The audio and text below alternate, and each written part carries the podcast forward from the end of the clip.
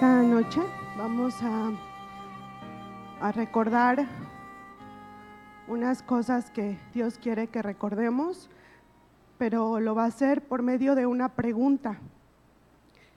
Y la pregunta es, ¿cuánto soy irresistible yo para Dios? ¿Cuánto soy yo irresistible para Dios? Y el significado, hermanos, de la palabra irresistible, primero está clasificado como un adjetivo, una característica que se le da a alguien. Y es su significado es algo que no se puede resistir. Y esta palabra, haciendo referencia a una persona, significa que es de mucha simpatía, que es atractivo. Y la palabra irresistible, hermanos, no es muy común en nuestro vocabulario. Es una palabra más práctica. Eh, la usamos más en nuestras acciones.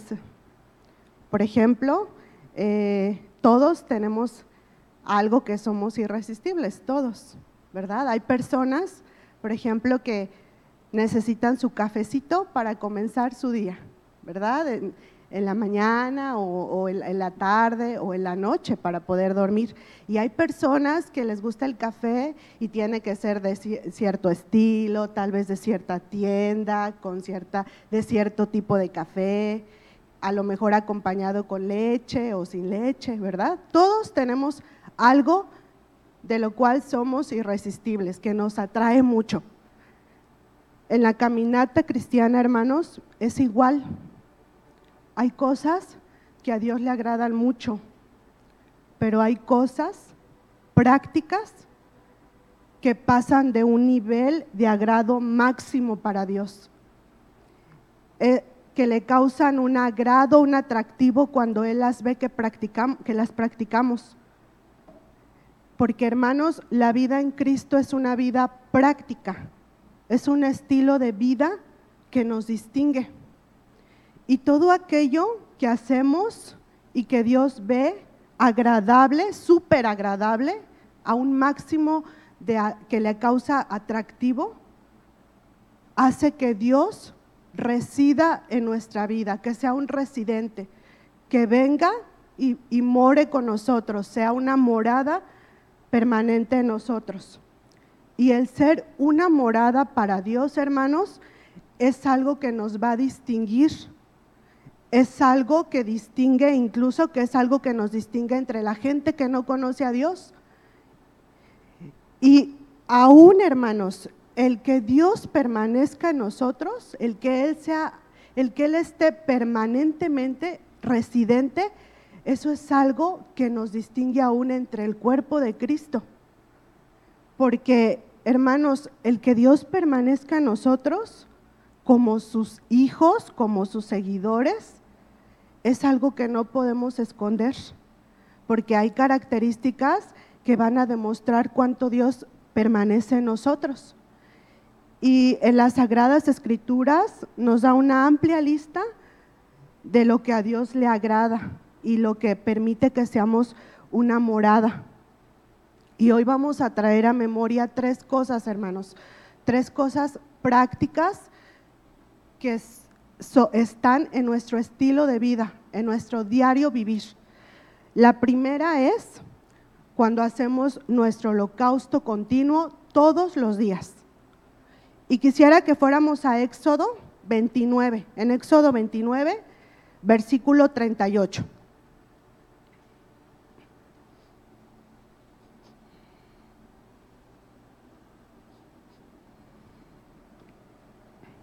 Amén. En Éxodo 29, en el, versículo 38, del 38 al 46, está la descripción de lo que es el holocausto continuo. Vamos a, a darle lectura. Esto es lo que ofrecerás sobre el altar. Dos corderos de un año cada día continuamente. Ofrecerás uno de los corderos por la mañana y otro cordero ofrecerás a la caída de la tarde. Voy a hablar un poquito más fuerte en unas palabras porque así se va a ir formando lo que es el holocausto continuo. Además, con cada cordero, una décima parte de un efa de flor de harina amasada, con la cuarta parte de un hin de aceite de olivas machacadas, y para la libación, la cuarta parte de un hin de vino. Y ofrecerás otro cordero a la caída de la tarde, haciendo conforme a la ofrenda de la mañana y conforme a su libación en olor grato, ofrenda encendida a Jehová esto será el holocausto continuo por vuestras generaciones a la puerta del tabernáculo de reunión delante de Jehová, en el cual me reuniré allí con vosotros para hablarlos ahí. Ahí me reuniré con los hijos de Israel y el lugar será santificado con mi gloria. Hasta ahí. El holocausto continuo es levantar un altar familiar, toda la familia, para Dios todas las mañanas y todas las tardes.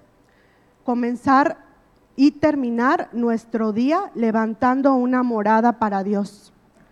Cuando Dios mira que una familia dispone el tiempo para comenzar su día, alabando, orando, dando gracias por sus bondades y misericordias, Dios no se resiste a esa acción. Y al caer la tarde, terminando un día lleno de actividades y disponemos un tiempo para presentarnos delante de Dios y darle gracias por sus cuidados y lo alabamos y lo glorificamos. Es una acción que Dios nos, sea, que nos hace ser irresistibles para Dios. En la versión de las Américas, hermanos, específicamente el versículo 42, en la palabra hasta el final, la idea hasta el final dice, donde yo me encontraré con vosotros para hablar ahí contigo. El holocausto continuo es una acción irresistible para Dios. Tan es así que su misma naturaleza, su presencia, es la que se expone y establece un proceso de comunicación entre Dios, entre cada miembro de familia y da un mensaje el holocausto continuo, en el holocausto continuo, Dios se va a encontrar con nosotros. Es una promesa. Y al levantar ese altar, Dios expone a cada miembro de la familia de acuerdo a su necesidad. Tal vez necesidad para lavar con su preciosa sangre, para perdonar, para limpiar. Nos expone a su naturaleza cada miembro de la familia es expuesto a la presencia de Dios para conocerla. Dios en el holocausto continuo restaura, Dios sana, Dios nos entrena para esperar en Él, Dios nos hace promesas, eleva nuestra visión a lo santo, a lo eterno, a lo puro, nos dota de gracia a cada miembro para pelear batallas. Hay veces que empezando el día, a veces cuando ya está amaneciendo, empiezan las batallas, hermanos. Dios nos dota de esa gracia para poder pelear. Ejercita y prepara. El holocausto continuo nos ejercita, nos prepara, no, crea hábitos, nos hace tener hábitos, nos enseña tiempos de quietud, nos enseña a clamar y a orar el holocausto continuo, hermanos, es un sello distintivo, no transferible.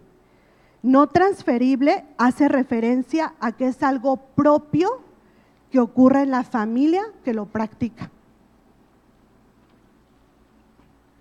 La segunda cosa, hermanos, que cuando Dios ve que la practica y que Él no se puede resistir a nosotros, es cuando pasamos por valles de sombra y de muerte con una rendición total. Los valles son pruebas, situaciones amargas, acontecimientos difíciles, pérdidas, enfermedades grandes, enfermedades pequeñas. Y las pruebas es el camino a Cristo. es una de las acciones que nos acercan a Él. Son la provisión de Dios para encontrarnos con Él y conocerle de una manera real.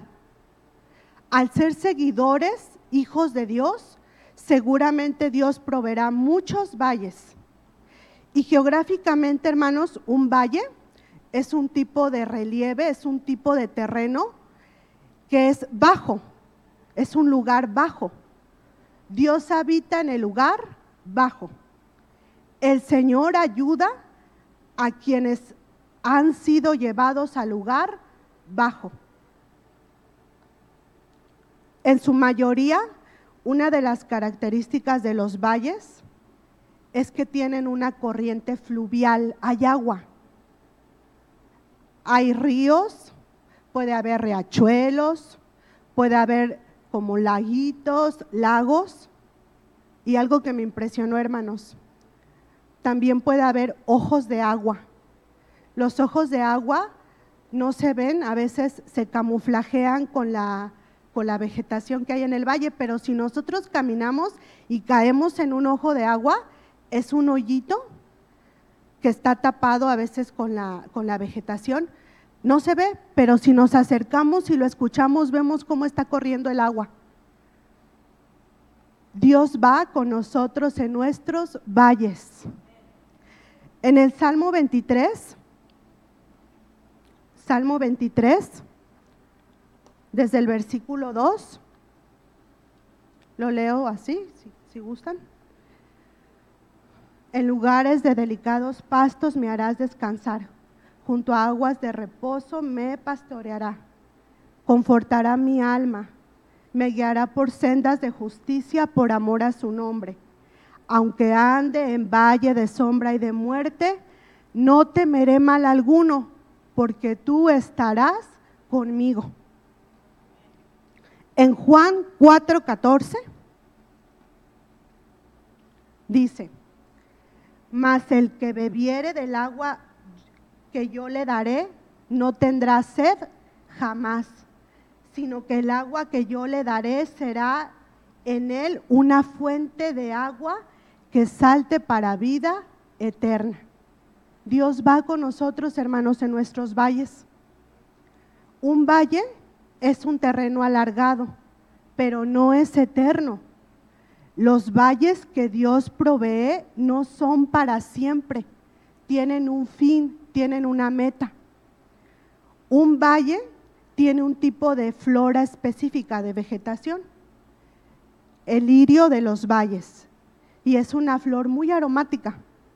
En Cantares 2.1 dice, yo soy la rosa de Sarón y el lirio de los valles. Al pasar un valle de sombra y de muerte, es algo que Dios encuentra tan irresistible en nosotros y entonces mora con nosotros. Y ocurre lo más importante, hermanos, el propósito principal para el que Dios provee los valles, que es tener un encuentro transformador con nosotros, donde, Dios, donde nosotros jamás seremos iguales. El profeta Job pasó muchos valles en el libro de Job describe sus innumerables valles. Perdió familia, perdió pertenencias, perdió todo lo que tenía. Job tenía una enfermedad grave, tenía sarna. Imagínense la sarna, hermanos. Imagínense sarna y con el calor. Y dice, y dice la Biblia que cómo se rascaba Job. Y la sarna su tiempo de recuperación es, tardado para que se vuelva incluso la piel a reconstruir, es, tardado. Job tenía sarna, una enfermedad, una, un valle grave y grande. Dios proveyó encuentros transformadores con Job. En Job 1.22 dice, en todo esto no pecó Job, ni atribuyó a Dios despropósito alguno. Cuando pasamos valles con las actitudes correctas que a Dios le agradan, Dios termina ese, ese propósito se encuentra con nosotros y nos transforma. Al final de su prueba, Job dijo, Job reconoce a Dios. En Job 42,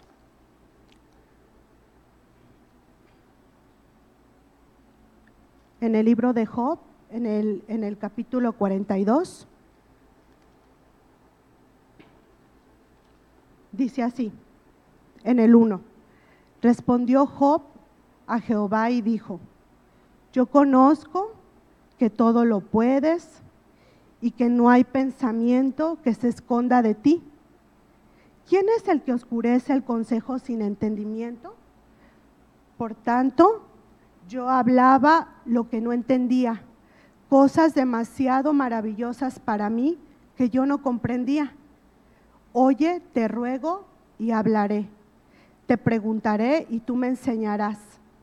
De oídas te había oído, mas ahora mis ojos te ven.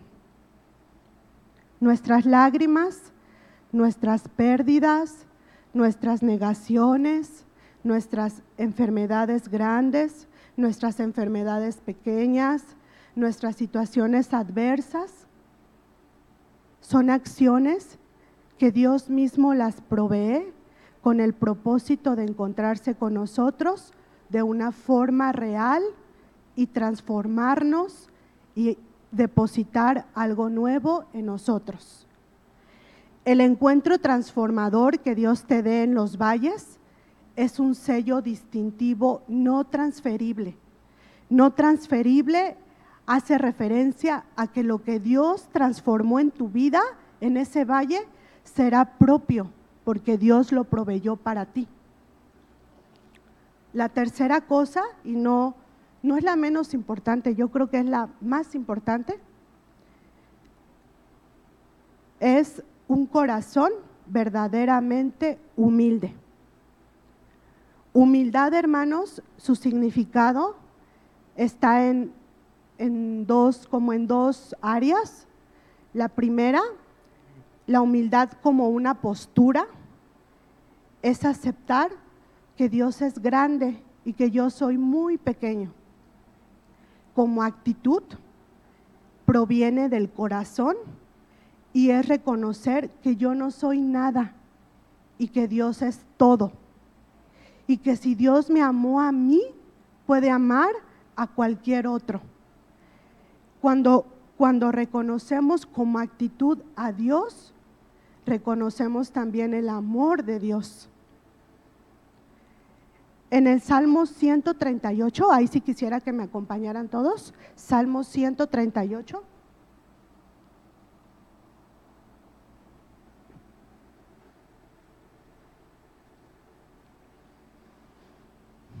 Versículo 6. Dice así, amén. Dice así, porque Jehová es excelso y atiende al humilde mas al altivo mira de lejos. Ese, ese, versículo, hermanos, hay dos ideas.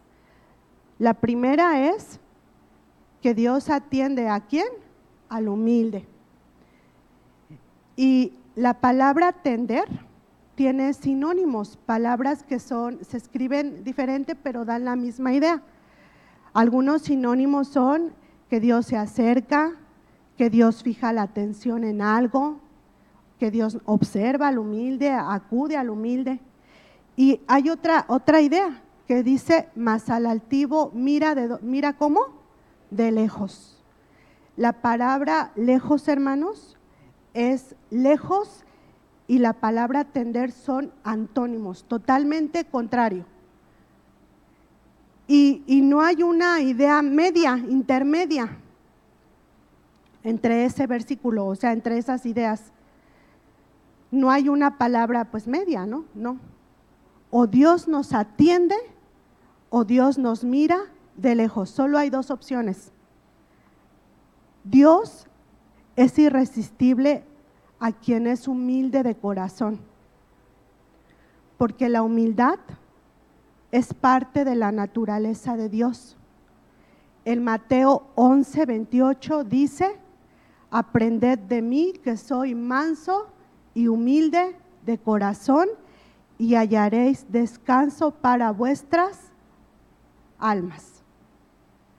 La humildad es una postura y una actitud que proviene del corazón. La verdadera santidad produce la humildad. Nuestra medida de santidad es nuestra medida de humildad.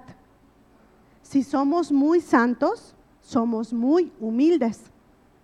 Sin santidad nadie verá a Dios. Sin humildad nadie verá a Dios. La humildad, la cualidad que nos llevará a experimentar la presencia de Dios. Dios se acerca al humilde, Dios atiende al humilde, Dios observa al humilde, Dios escucha al humilde, Dios cambia y transforma al humilde, Dios perdona al humilde, Dios enseña al humilde, Dios sana al humilde, Dios usa al humilde. Dios nos encuentra irresistibles en nuestro holocausto continuo si somos humildes. Dios nos encuentra irresistibles en los valles de sombra y de muerte si somos humildes. Dios residirá, será una, estará con nosotros, será una morada eterna si somos humildes.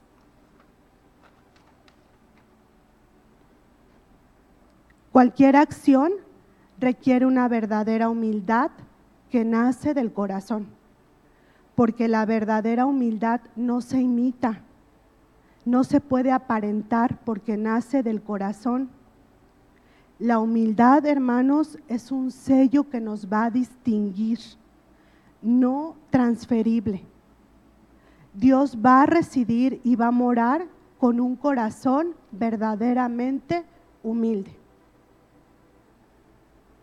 Y quisiera dejarle lugar a nuestro pastor, pero voy a leer esto, este pensamiento. Se encuentra en el libro de la insignia real, en la página 38, y dice así, tú moras con el humilde Señor, con los más sencillos habitas.